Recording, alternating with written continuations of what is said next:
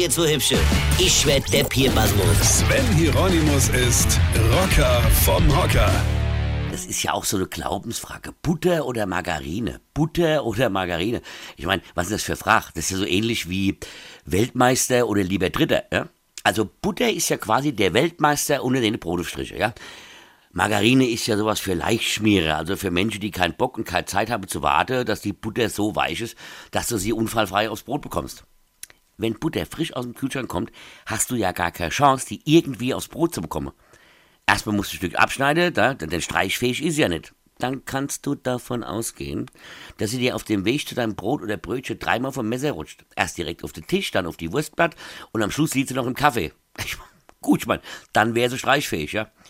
Solltest du es aber, was völlig unrealistisch ist, aber nur mal angenommen, du schaffst es irgendwie mit Hilfe von Klebstopp, Schaufel und Gott die Butter irgendwie unfallfrei aufs Brötchen zu bekommen oder eben wie beschrieben den kompletten Frühstückstisch damit einzusauen, ja, dann versuch doch mal, die auf dem Brot oder Brötchen zu verteilen du versuchst mit dem Messer irgendwie dieses knochenharte Stück so zu verreiben, dass dann alles bedeckt ist, ja, aber stellst schnell fest, dass das Einzige, was passiert, dass du ein riesen Loch im Brot hast, weil sich die steinharte Butter komplett durchgefressen hat. Kühlschrankbutter, um Brot zu verteilen, das ist eines der letzten großen Abenteuer und Herausforderungen der Menschheit.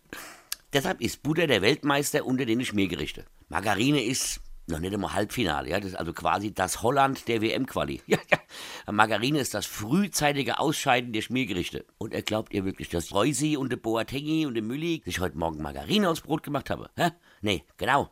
Die haben sogar tiefgefrorene Butter genommen. Verstehst du? Das ist cool.